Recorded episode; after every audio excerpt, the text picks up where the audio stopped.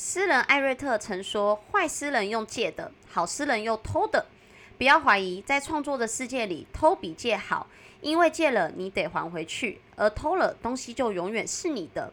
而全世界最赚钱的创新，九十九趴都是偷来的。只要学会怎么模仿，怎么偷，将永远和想破头、想撞墙说再见。”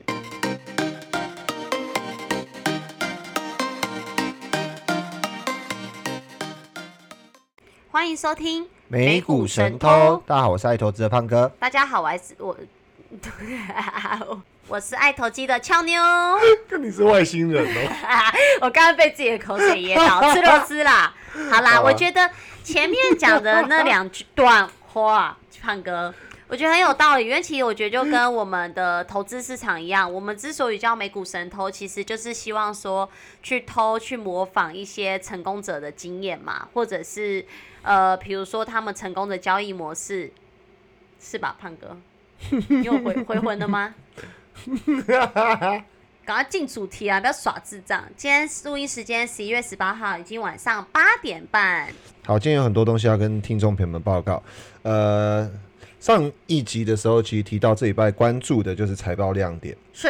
今天盘前已经有很多公司已经发布了财报。首先呢，我们看一下思科，思科公布的财报，盘前股价跌了六点六二 percent，季度营收和指引全部都不如市场预期，毛利率同比也是下滑的。公司表示零部件缺货，难以满足客户的需求。那另外，NVIDIA 公布财报上涨了七点一一 percent，真真的是非常哦，NVIDIA 真的很厉害哎。嗯，NVIDIA 真的是神股，它第三季度营收创纪录的新高。然后游戏业务的部分的话，营收同比成长四十二 percent，哇！数据中心业务营收成长五十五 percent，第四季度的这个业绩指引也是超乎市场的预期。那另外的话，在前几集我们有跟听众朋友们分享，就是第四季一定要高度关注的就是零售相关类股，因为第四季一定是零消费旺季，消费的旺季。那 Victoria Secret。哦，这个呃知名的内衣品牌，美股代号 VSCO，盘前涨十三点一七 percent，它第三季度的这个盈利超乎市场预期，并且指引乐观。嗯，那昨天我觉得除了这个呃一些比较大的这个呃新挂牌的这些电动车的板块，其实还有一个 IPO，德国的一个太阳能电动车 Sono Motors。啊，它呃，因为第一天 IPO 股价上市日就涨了一百五十四点六七 percent，而且它是目前上市以来算是呃，应该是知名度比较高的唯一一家太阳能电动车公司。嗯，OK，美股代号 SVV，那它 S E B 对，那它的盘前已经涨了二十七点五一 percent。其实大多数的投资者跟华尔街的巨头跟分析师都认为这个汽车。普遍在这个呃空间上是比较不足以支持太阳能面板的这个这个这个制造的。OK，那 Rivian 的部分的话，昨天终于拉拉回了，对，四趴，对，拉回百分之十四。那其实盘前还是持续小跌三点五 percent。Lucy Motors 也是呃这个。盘前持续下跌三点零六，昨天也是终于开始回档，不过股价还是创了近近期的高点，报价还有五十点九四美金。那 Morgan Stanley 的部分的话，有一个分析师叫 Adam Jonas，他把 Lucy Motors 的这个目标价从十二美金仅仅是上调到了十六美金，并且维持对该股的减持评级。嗯，我想这个很正常嘛，一路那个 Tesla 就是这样子被看空或。呃，保守，然后还一路飙一路飙上去的。OK，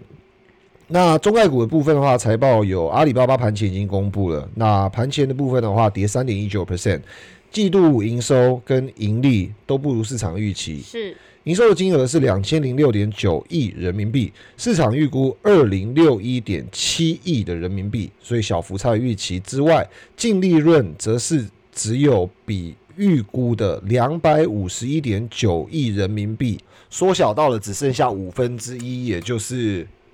五十三点六七亿的人民币，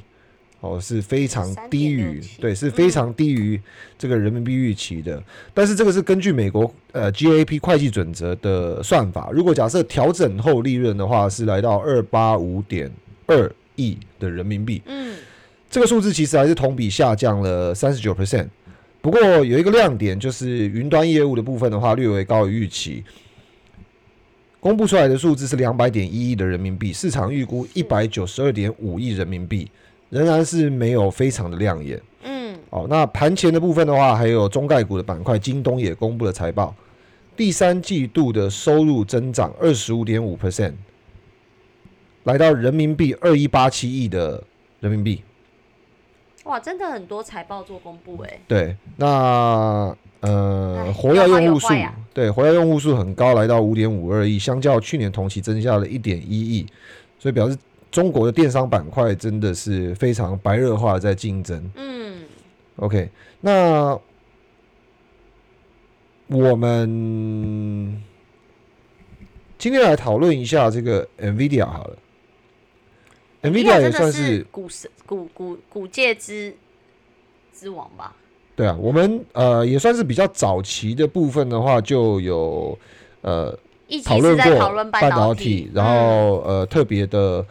呃重重的提了一下 NVIDIA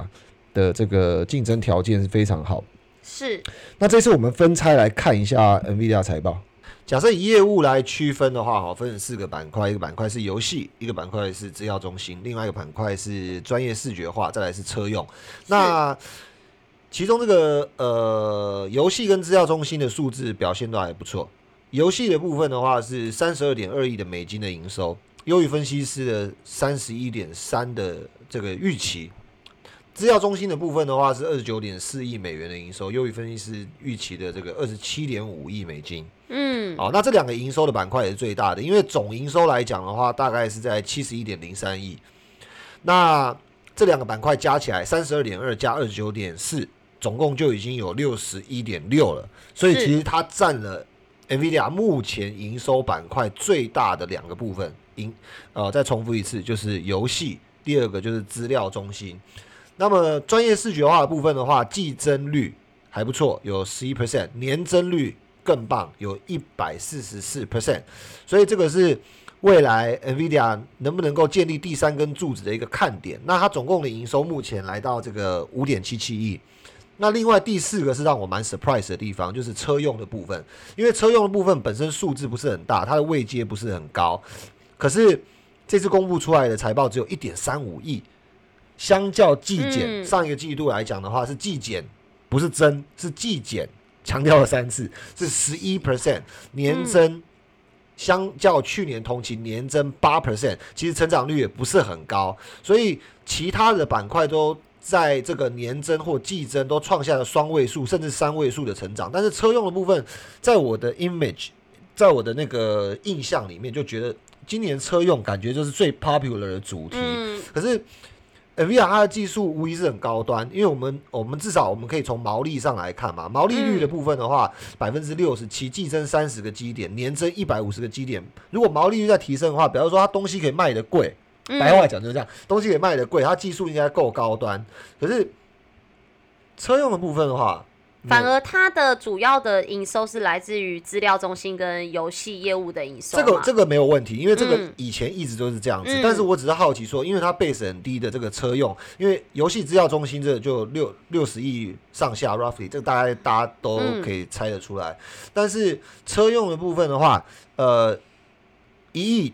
多的位阶其实占比不是很高，我嗯我一直想象这个车市哦，这车用晶片来讲是很高很高成长性的一个一个他有他其实有说到说，他第二季度下滑主要原因是在于他的汽车制造商面临供应的限制啦。对对对啊，可是比较令人期待的是说，它的那个处理器的自动驾驶计划有持续在增加，所以我觉得未来其实我们我自己预估啦，我觉得 NVIDIA 在车用业务这一块其实会同步的在慢慢往上走，因为它其实本身本来就是以游以游戏业务营收为主嘛。对，对啊当然它也是这个这个造车企业最爱用的这个汽车驾驶自动驾驶晶片的这个这个厂商之一嘛，对啊，所以我，我我们觉得这个对它还是有点期待，所以我们是非常看好，保持一个非常期待的态度去细看它的财报。不过总体来讲的话，我想投资者的反应是最真实的，因为嗯投资者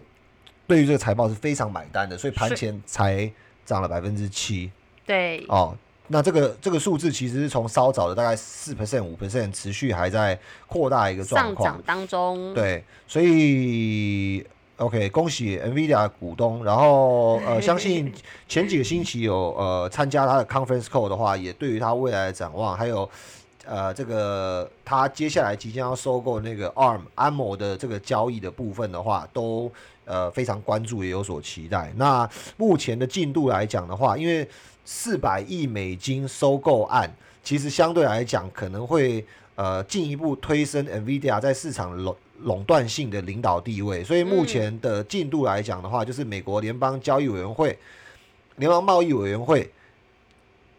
是蛮担忧的。那目前来讲的话，欧洲还有英国的监管机构调查，目前是进入到第二阶段。嗯，毕竟这个规模案、收购案不小啦。对，不过两方目前还是非常 positive，所以我们也是可以持续关注的。哦，那呃，游戏 GPU 的部分的话，哦，游戏业务消费型 GPU 的这个销售，哦是还不错的，所以呃，因为上一个季度的部分的话，呃加密货币波动比较大嘛，那加上中国逆风，所以、呃我想这个部分的话，加密货币的矿卡业务趋缓的一个情形，其实有被游戏消费 GPU 的成长给给互相冲销掉，所以这个部分的话，其实呃没什么问题，它本来就会有一个正常的波动。是的，因为它在加密货卡这个营收部分，货卡。啊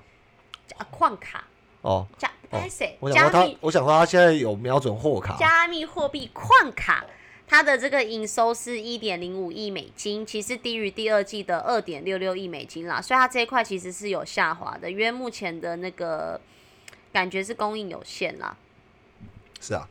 所以嗯，好，不管怎么样，还是恭喜 NVIDIA 的股对东，，听听完一整个，其实就知道这间公司还是非常非常非常赚钱。没错，每个季度来讲的话，营收是七十几亿的一个级别，真的非常厉害。黄老板真的厉害、欸，对啊，黄老板。那普遍投资人预期这个半导体产业应该还是会有比较大的成长空间。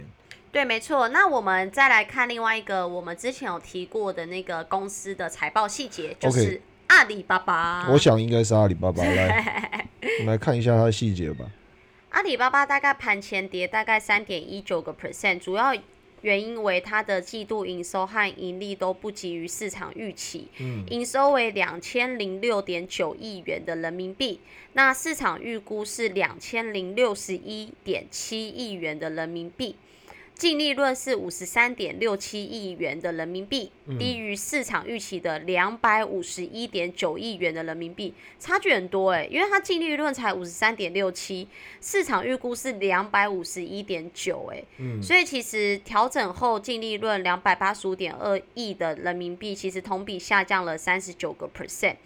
不过它的那个云端业务的营收略高于预期，为两百点一亿元的人民币。可是市场大概预估一百九十二点五啦，就是最高高一点点而已，可能还不够亮眼。所以整体上来说，其实阿里巴巴这一次的这个财报都是低于市场预期，只有在云业务这一块是高于一些些，所以目前它的股价走势是跌的啦。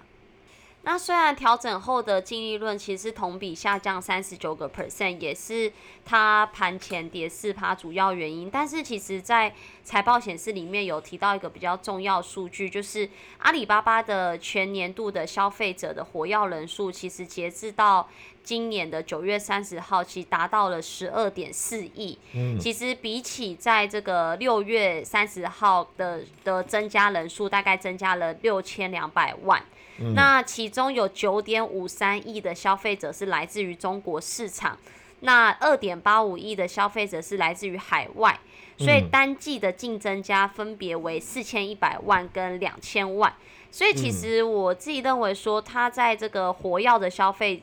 消费人数里面，其实是非常高的啦，因为它里面有显示说，其实它的季度营收是达两百点零七亿元嘛，嗯嗯那同比也增长了三十三个 percent，其实也超过市场预期的一百九十点八六。那个人觉得说，虽然它目前这个净利润是同比是下降的，但是以它的未来在活跃人数这一块，比起其他的电商，它也是高于其他电商很多。所以我个人觉得阿里巴巴没有看得这么悲观啦。虽然它现在股市跌很多，但是呃，在数据显示，就是它过去三年期间，它在海外市场的规模其实已经增长了十倍以上。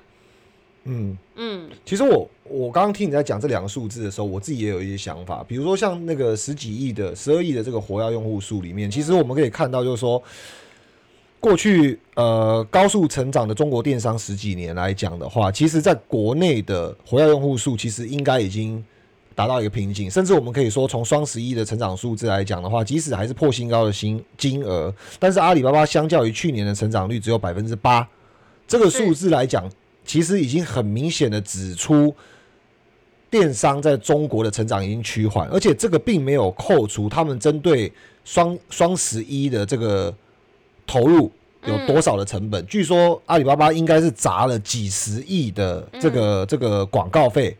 去经营，去堆叠起这个双十一的活动。对，其实刚刚讲到一个，就是呃，它在双十一的这个总交易额仅成长八点五个 percent，其实也是创下阿里巴巴有史以来历史新低了。所以这边有两个层面，一个层面是它的数字还是很大，不管活跃用户数，或者是总交易额，或者是总营收，但是实际上成长率的部分的话，是我觉得很多投资者会看一间公司未来性的一个很重要的关键。所以相比之下，成长趋缓。但是俏妞刚刚提到一个数字，我觉得蛮有趣的，就是呃，我甚至回想了一下，就是我在过去的一年里面有没有曾经买过淘宝，后来我发现我好像有买了一个那个。就是，呃，那叫什么？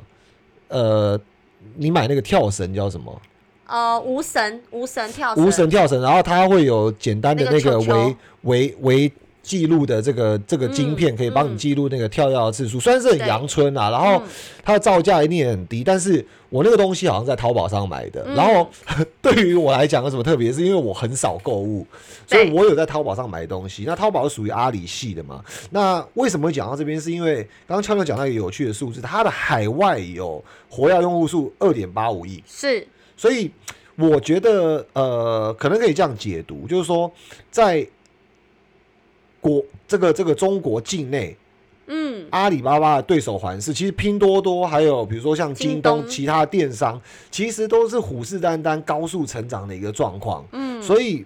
我觉得这些东西其实一直一直不断的在威胁着阿里巴巴，但是阿里巴巴还是在中国境内有九亿多的用户，它也算还是坐稳龙头的一个状况，所以它一边要。坐稳龙头，一边要想尽办法的在其他地方找到突破点，所以其他的生态链投资，甚至是包含我们所看到的，就是它要呃贡献这个共同富裕呃差不多一千亿左右的人民币之外，其实它在海外的这个活跃用户数里面有很显著的增加。这几点是我觉得，如果假设想投资阿里巴巴，或者是像俏妞一样是阿里巴巴股东的投资者，可以关注的地方，因为。这些东西可能会关键性的影响对阿里巴巴的看法，所以我们其实可以总结一下，呃，针对阿里巴巴，其实我们可以看到，就是说，第一个，它在这个金融监管、反垄断还有制裁方面的一些进度；第二个，我们可以看到，就是它在营收方面的突破点有没有很显著的有所改善。那目前来讲的话，阿里巴巴的股价今年的最低点在一。一百三十八点四三块，其实整个年度来讲的话，在差不多八月左右，其实它的股价进入一个区间的震荡，嗯，啊，这个是技术上的部分，所以可能如果假设这次的财报盘前下跌的一个处境下，如果巴菲特的好朋友查理蒙格没有想要。特别的出清持股的话，因为据说他有四千多万股嘛，然后也占了总资产的呃百分之二十左右的权重，所以相对来讲是很大。如果他没有打算出清，而且持续的在左侧不断不断的加码的话，那如果你也适合这种操作，你是可以考虑今年的底部在一百三十八块，盘前目前已经累计跌六点一八啊，六点二四，就 whatever 到了一百五十左右的一个水位，是不是？在逢低加仓的一个区间，那对比我们上一间提到 Nvidia，它就完全在右侧，而且不断的右上去。对，没错。所以如果你买的下手，甚至盘前涨七 percent 之后，你你还能够持续加码下手，我们也其实支持你去谨慎的操作，但是相对来讲，您可能就要呃注意一下，就是高档买入的短期修正风险，嗯所以两者的操作要面对的机会跟风险是完全。不一样的。那当然，今天还有一个很重要的议题，就是我跟俏妞帮大家整理了二零二二年很多投资银行也提出了针对经济成长，还有针对这个股市的论点，所以我们一起来跟听众朋友们分享一下。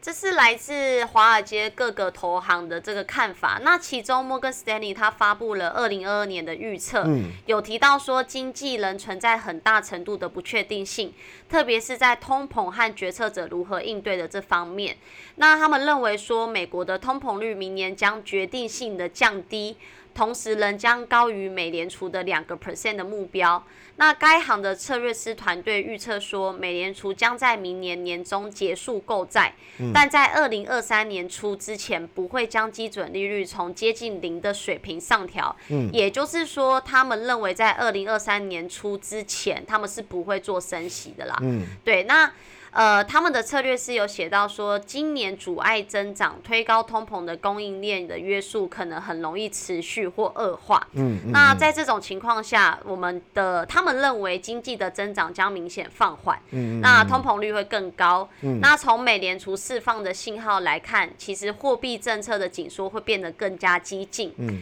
那事实上，在这种情况下，预计美联储在下一年呃的年中加息。嗯，那其中他报告年中中间的中嘛，对，年中就是中间嗯的中，没错。那他在报告中有提到说，其实呃有一个相反的情景情景的预测啦，就是说商品和劳动力的市场供应的供应链约束也可能比预期更快的恢复其实。我觉得，其实我觉得这讲的就是很投行会讲的话。他说有可能会这样，有可能会那样，是然后给你一个模棱两可的答案，就并没有很坚决的告诉你说没问题，你就是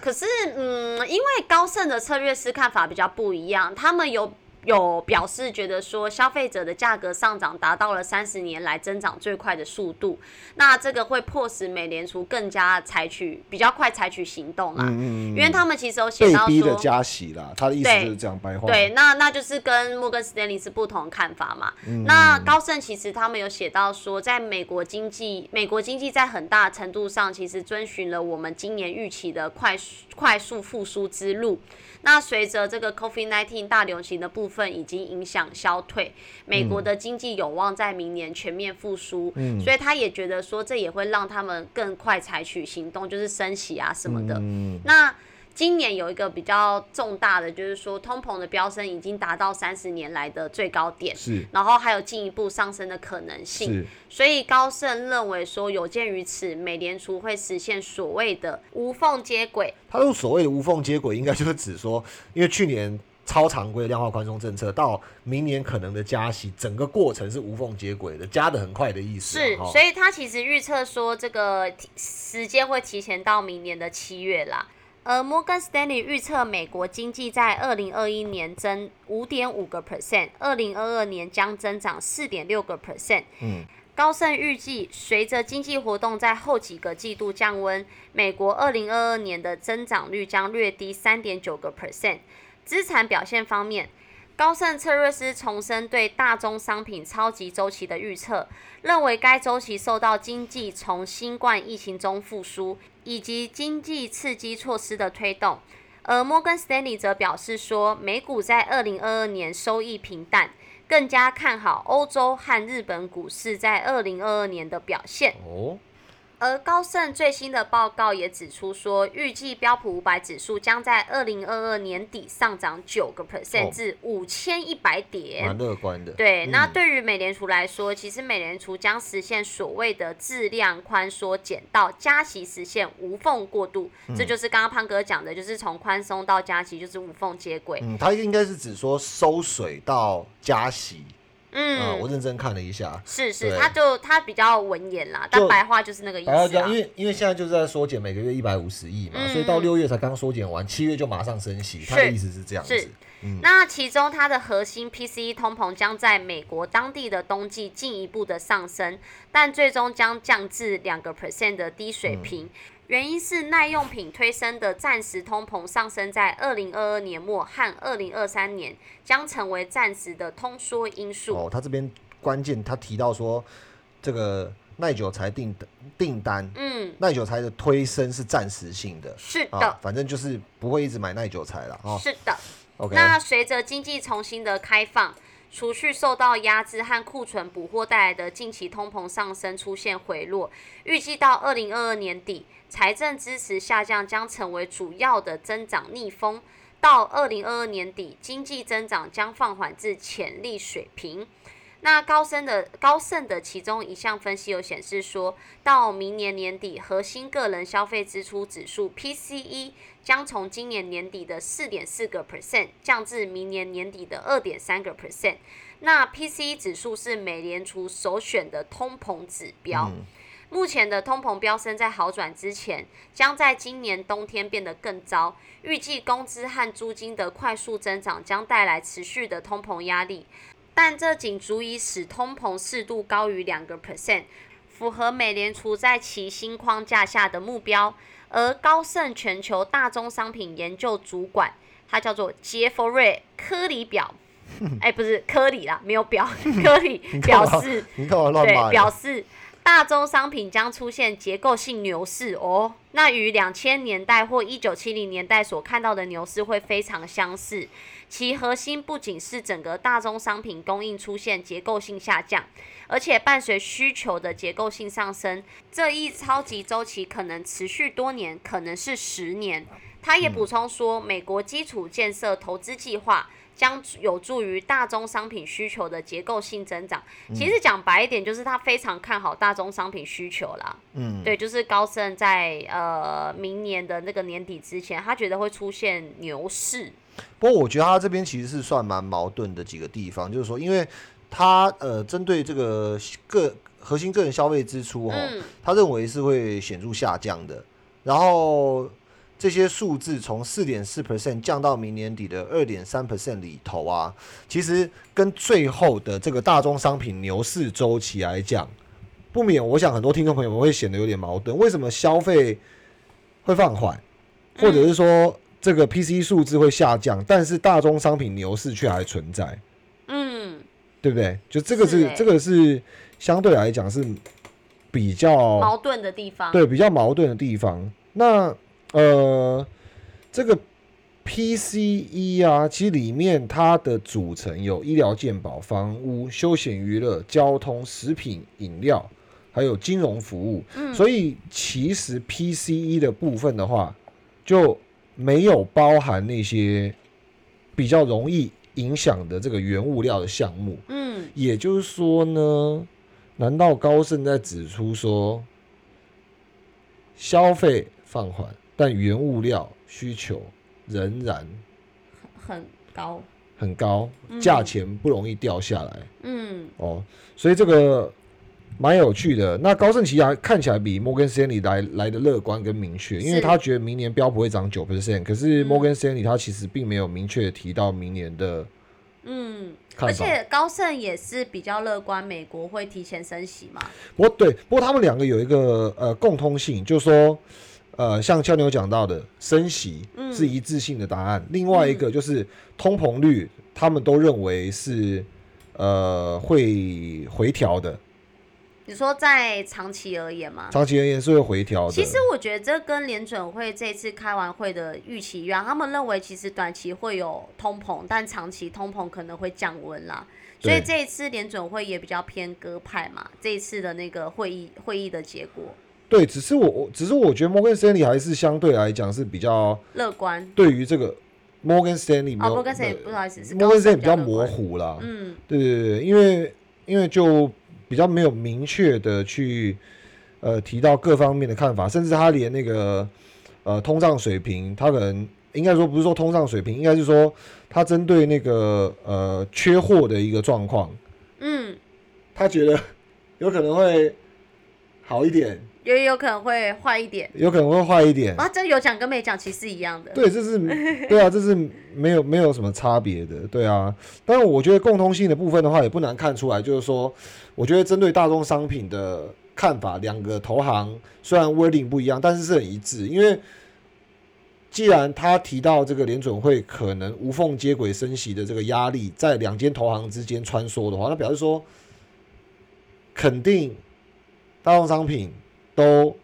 逼的联准会不得不稍微加快一点速度。嗯，但是我觉得这个最后还是取决于说这几天公布出来的这新联准会主席。哦，对，因为鲍威尔其实快那个了嘛。对，那因为很多人都讲那个 Brena 是比较比较最有希望的候选人选，人选，然后、嗯然后他也是相对来讲是比较保守、比较偏鸽派的。嗯然后另外还有一个，我不晓得你记不记得，那个前一阵子九月造成股市大跌的主因，就是我们一直在提醒听众朋友们的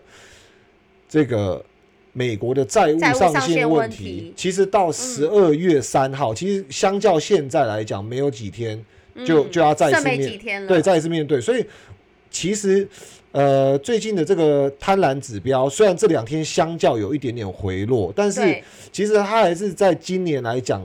相对比较高的水平。嗯，那这个根据七个指标编撰出来的这个指数来讲，都充分显示投资人对股市是踩油门的一个状况。是。所以某种程度都忽略了十二月三号。的债务上限问题债务上限问题，还有联准会换人的这些风险。是，然后投行刚刚也提到了，就是所谓财政刺激的力道开始放缓之后，嗯，那股票都涨到歪头，歪头，嗯，对，那我们是不是应该要适度的针对嗯，一些部位去做减码？可能对，可能是圣诞节来临之前，大家一个非常重要的功课。那至少前两个礼拜的呃股票表现显示，就嗯。投行还是看起来比较偏怕被嘎空手的一个情况，对，在猛力的把子弹打进市场去，，因为很怕政策消失吧，嗯，也很怕这个呃财政的利多是缺乏影响力的，所以是。赶快在年底啊，趁着还有宽松力道，还有政策题材季，还有消费旺季的时候，啊，对，还有财报利嗯多的时候，把子弹打进去。所以要选择什么样的投资，我觉得可能大家也心中应该要有一把尺对，然后嗯。针对明年的部位也要开始做一些调整啊，超前布局，去嗯去做一些调整。可能趁着人家很兴奋的时候，或许是不是我们应该悄悄的、恐惧一下，先下车，悄悄的对对到货一下，别人贪婪我恐惧嘛，对不对？嗯那针对今年表现比较不好的族群，是不是有什么这个机机会会亮点？然后在明年上半年比较具有价值面的股票，会不会重新获得市场的青睐？这个也嗯是永远被被被争论的一个关注话题之一。然后是俏妞听说还有什么事情要跟听众朋友们分享？嗯，我觉得其实我像我们前面我们有分享了 NVIDIA 跟阿里巴巴的财报嘛，但我觉得我们现在看财报都已经是已经公布出来的。那财报它其实我觉得看的比较大的要点是，我们现在看这两个财报是看它未来会不会再有营收成长的表现，造成股价在攀升嘛。像刚刚我们前到前面提到阿里巴巴，虽然它的那个净利润是同比下滑的，但是我们却有看到说它海外的成长是近十年来比较高，或者是它对于其他像京东或其他的电商平台，它在海外的这个活跃用数其实也都偏高。那我觉得它就是一个未来成长性，所以其实。财报如果已经公布了，但是主要看财报的点就是去从里面去找一些抽丝剥茧，抽丝剥茧，看它未来股价能不能攀升。因为毕竟或者是提早知道它会陨落。对啊，因为毕毕竟我是阿里巴巴的股东，然后我买的也不少。那我觉得看它这样子，就是股价越来越低，其实心也是蛮痛的。但是我觉得看完这财报，我没有到很悲观啦。嗯，对，因为我觉得第一个就是说，它的活跃数还是很高啦，就大家会在它的店平台上或者使用它的人数，像我自己也有用，其实我有在买淘宝嘛，嗯，那这个东西也是我自己身边很多朋友都会在这个上面去做消费的，所以其实所以你们是会讨论的，会啊会啊，我们都会说要买什么，然后互相分享商品跟连接这样子。对对，然后或者是有什么免运啊，就一起讲啊。所以我其实我觉得，在阿里巴巴目前虽然股价是在谷底的情况，但是我自己是不不不悲观啦。果然果然，我只是觉得果然女性朋友还是消费力到后面很重要的一个关键对手就。是我们 我们是他们的 那个支撑支撑，就支撑他们。对啊，不过我觉得任何的陨落其实都是有痕迹的啦。其实俏妞刚刚提到这样，我也蛮认同。然后我觉得另外就是，虽然新开发的业务，比如说像阿里云端这个嗯两百亿营收，是完全不足以去支持两千亿营收级别的公司，因为只是占了百分之十嘛，简单数是学。但是这个是一个开发新业务萌芽的一个对啊。谁知道未来它不会从两百亿变一千亿？嗯，这就有点多亿，这个就有点多啊，太多了它200亿它需要一步一脚印啦，哦，OK，OK，对对。不变过不过不过你这样子也算有 sense 啊，因为继成长来讲的话，其实云业务是成长了三成多，所以嗯相对来讲，季增率的速度也不完全是没有可能的。嗯。啊，就看他怎么去推动跟发展。然后你，所以你你你是你的意思是说财报的解读是非常重要，其实我觉得很重要啊，因为其实有些人看财报，可能就看到哦，它是比之前还要获利更少，还是获利更多，然后就决定要不要买，就看一个总数利更多，字这样对，可能。获利更多哦，我就觉得哦，他以后会赚钱，我就买进去了。对，对，可是我觉得看财报其实不能看这么浅啦。所以比如说像你觉得 NVIDIA 这样子的财报，对于你来讲的启发或影响性是什么？其实我觉得看完 NVIDIA 财报，我觉得就算 NVIDIA 现在股价在一个高到不可思议的点位，对，我还是敢冲进去买，原因就是你看它的游戏跟资料这块更不用讲嘛，本来就占它的营收已经是算很多，也是龙头。但是它车用晶片如果一旦发展起来，车用这一块啦，我觉得它营收会更更可怕，会更亮眼因为其有可能因为因股价会为营收才一亿多嘛，嗯，然后资料中心的板块跟这个游戏的板块加起来六十几亿多的营收，而且是嗯美金计价的级别是，这个这个这个计计的数字真的是很惊人啊！对。那如果对说它车用这一块，如果说慢慢的又发展起来，其实三支柱子这样，其实 NVIDIA 就无敌了啦。蛮蛮对，蛮蛮期待的啦，嗯对啊，然后呃。黄董也算是一个非常会带风向球的一个 这个呃行销大师哎、我觉得有一点，这个领导人其实也很有魅力啦。我觉得说这个领导人其实他也是一个非常有手段的生意人嘛，就是也一样很厉害。蛮厉害的，而且在技术端其实他也是非常扎实深厚的基础。那那 OK，那我觉得相比，呃，因为我们那个神偷也开录大概有半年多的时间了，相比嗯，去年你的选股，你觉得有什么显著差别吗？我刚刚想到你在解读这些财报的时候，我就突然想起，你好像以前不是这样的哈。比如说像你刚刚特别在振振有词去强调这个经营美股神偷之后，你认为财报的重要性。我突然想到一件事情，就是去年你在买 Zoom 股票的时候，嗯，你是一个你是一个细看。没就是一个探讨啦。你是一个那时候你是一个细看。我完全没有看他的财报，我就买了。因为我那时候对润，我就是那时候就凭一个感觉，然后想说，哦，疫情宅在家，反正润这种感觉就是疫情会受惠的股票。我记得你买是年底，就是嗯反正就是 EUA 过关之后，然后疫苗开始开始很普，就是开始在成熟国家普遍在打打第差不多，一针我没有的阶段我我。其实买的点位就不是说太好，但我当初会买它也不是说看它财报怎么样，我就是觉得说哦，这间公司它主要是做什么，然后现在的环境就是可能会受惠，这间公司会受惠，所以我就跳进去买了，就这样。所以其实我什么都没看，所以所以你也没看说它有哪一些竞争对手，然后没有它的产品的定位，然后它的价钱、它的毛利这些。没有，OK，是的 OK 所以就学有有有学到教训嘛。对，那那可是你觉得最大的差别是什么？还有就是说，你近期投资经验来讲，你觉得有没有因为录这个节目，或者是针对这些财报的解读有不同的改善？其实从今年我们应该是今年三月开录嘛，所以大概也录了七八个月，超过半年了啦。对，对，其实我觉得后来我现在的选股方式比较就没有是跟着感觉走，因为我以前就是觉得哦，这间公司嗯看对眼，然后又很大，感觉不会倒，我就进去买。对，对，然后买了之后就拿个五六趴我就散了，反正有赚我就散，我就觉得哦每个月赚点零用钱。可是我想要对于觉得假设我要再加码，第一个我其实也不会加码一直在下跌的股票了，反正我就是加看呃分两块啦，一个就是呃这个股票原本我就有了，然后我要不要再加码？那我以前的方式是只要跌五趴或十趴，我就再加码进去。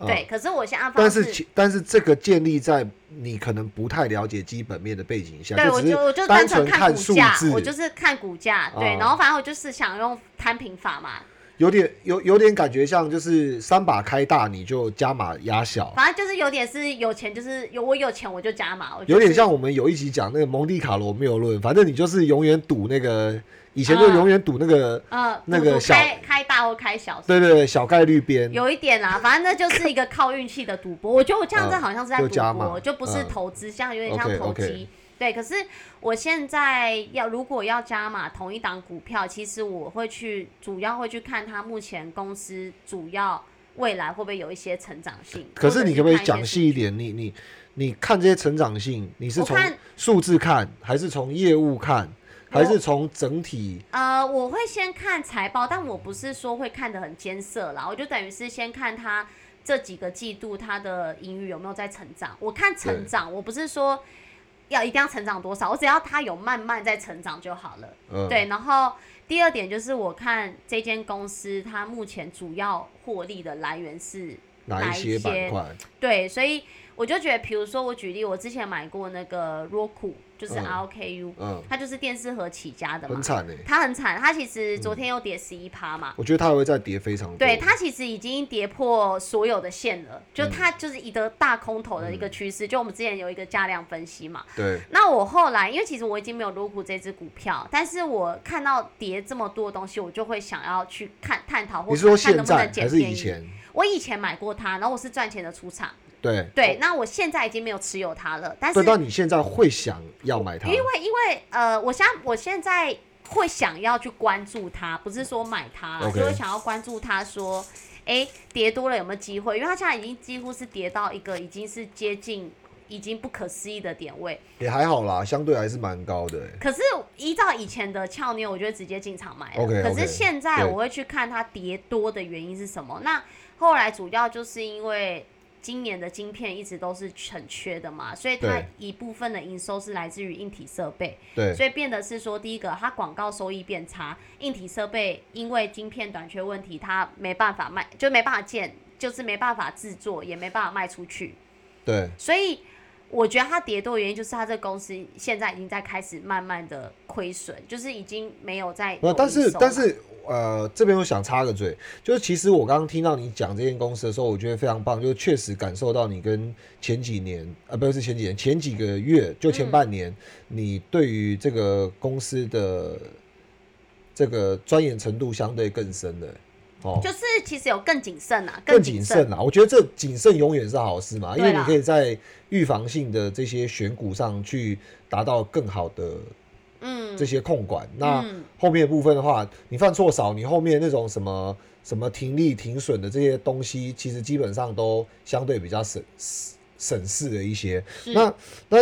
我刚刚想插话，原因是你刚刚有提到那个什么什么晶片啊，什么缺货的东西，我只是因为我我对这家公司是没有很深入研究，嗯。但我只是好奇，就是说，因为他做串流的，那他也做呃机上盒等等之类的嘛，对。不对？对。那听起来这些东西的晶片好像都不是属于高阶晶片，呃，所以嗯。如果缺货，我会解读成是很短期原因。可是如果假设缺货，让它的股价持续下跌，然后它又不是一个很高阶制成的晶片的话，嗯我会怀疑这个理由到底是真是假。那当然，我我我其实有一点先入为主，因为你我听到你讲的时候，刚好因为一些机缘巧合，有人跑过来问我 Roku 的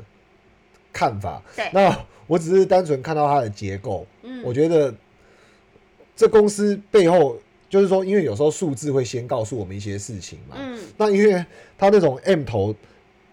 很、嗯很大的一个其，实这个，其实它这个线图，连我这种比较没有说很懂的都看得懂，这是一个对，空头啊。对，这这这很空哎、而且这个感觉对，所以我没有进去买嘛。我其实就觉得它其实完全已经是一个大空头连我都看出来是空头了啦。只是说，因为毕竟它以前是我的口袋名单，然后我就等于说你会开始关注，然后你会开始看它有没有什么契机，但是 so far 你看到的东西就是不足以构构成你对你会去买入，所以对财报对你的意义性就赋予一个就是一个呃前端控管的一个对啦，就是帮我自己风险控管啦。OK，OK 就是为我自己的部位风险控管，就不会乱买啊。要不然一般正常它跌成这样，应该已经跌了好几十趴了吧？对我都啊对啊，我早就已经就是进去买了。对 OK，所以所以 Roku 它其实主要市场在哪边呢、没有，这是纯粹闲聊，好奇。其实我个人认为它是电视盒起家嘛，然后之前它会涨那么多，它之前有一阵涨那么多，就是女女股神加持啊，女股神之前我前知道，我知道，因为它现在 ARC 系列好像还是有 Roku 啦，只是我觉得好像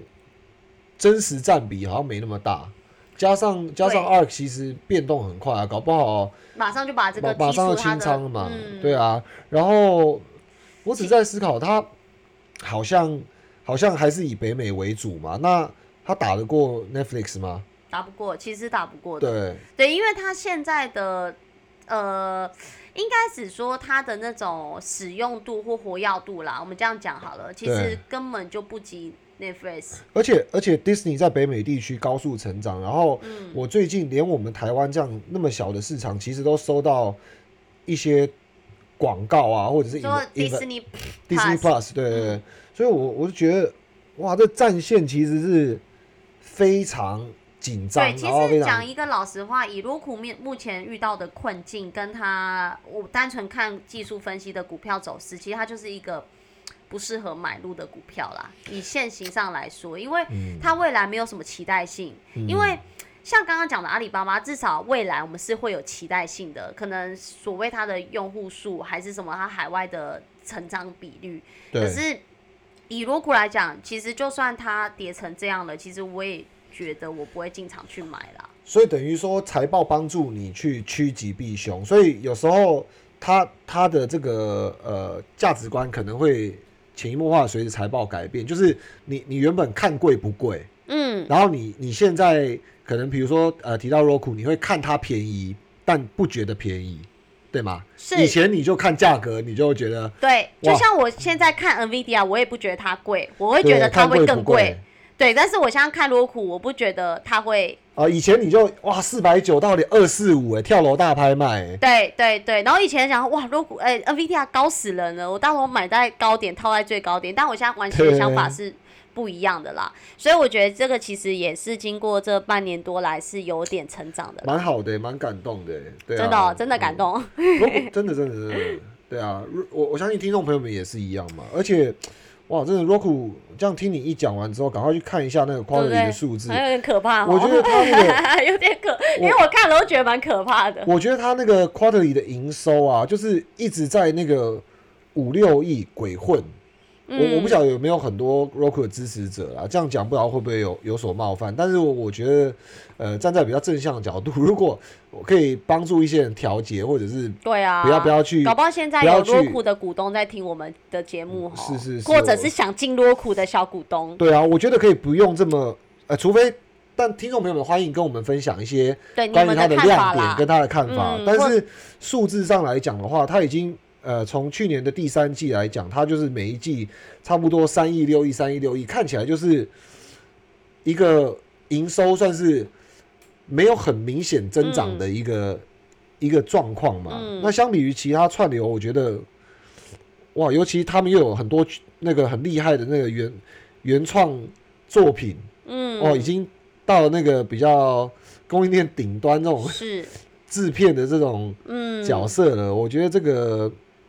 对啊，其实这条罗库就是我们突然提到的，但是我们这一集主要就是从财报的这个分析，去跟听众朋友分享说应该着重的几个点，跟未来投行对于明年度的看法啦，就是这一集主要的节目内容。那也是希望听众朋友们喜欢我们这一集的内容。对，跟听众朋友们共勉之，希望你们投资都可以旺旺来。是的，因为年底快到了嘛，了我们要讲的那个祝福的话，还没还没，就新新年到了再讲祝福的话。对，可是就是因为也快接近十一月底、十二月，就是圣诞假期来临加跨年的来临。说到这个，你是不是呃下礼拜有一些 schedule 对啊，跟听众朋友先先跟听众朋友们先道歉一下啦，下礼拜我们就会停录一周啦。是是对那我们下次 你要去不是不跟巴菲因特开吃吃牛排，不是啊，因为就是呃年底快到了，要休假一下啦。啊，下礼拜就是刚好卡到我们录音的时间，就是假期，因为那个房间只有那一天有时间，所以也没有办法，所以就只能停录一周。那我们就会是下下礼拜二，就是十一月二十九号再跟大家相见喽。好的。好，谢谢大家，我是俏妞。哦，对，记得回来哦。好，对，记得回来，我们还在，我们还在。那喜欢我们这一期节目，记得给我们五星订阅加评论。那我是俏妞我，是胖哥，我们下集。见。投资一定有风险，股票投资有赚有赔，申购前应详阅公开说明书。本节目与所推荐分析之个别有价证券无不当之财务利益关系。本节目资料仅供参考，投资人应独立判断、审慎评估并自负投资风险。哎，罗股二四五，哎，四九零到二四五。好可怕哦！其实你有注意到吗？你有注意到这一我我只吗？我是这两天刚好真的有朋友在问，可不可以投入？对啊，嗯，不呃不可以，对，不可以甚至他们还问我说，可不可以用选择权去去 sell put 赚利息？就反正你你往下哦，就对啦。可是 sell put 如果说看多深吧，就如果在五十呢，你觉得可以做吗？这很难讲，会到五十就不是什么什么很妙的事情，如果它真跌到五十，它可能就变垃圾了。而而且不是，而且你你看过很多那种空头股，其实它的产业失去竞争力的时候，有时候不是百分比的问题，有时候是几年的问题。嗯，就他可能是一一蹶不振了。他。可能三年、五年、十年。你就像 Netflix 来讲好了，它其实过去十年我们之前有聊过嘛，嗯它是它原本是做那个出租嘛，嗯，那十年应该对他来讲也是一个很沉寂的十年。对。可是你看他现在的股价，对其实已经创新高了。对那我记得应该是创新高。那当然你要沉没成本十年嘛。是啦，是啦。所以我觉得这这这个你已经没有太多十年了，胖哥，我还有真。的没有。我们的聊天就此终结。好，谢谢。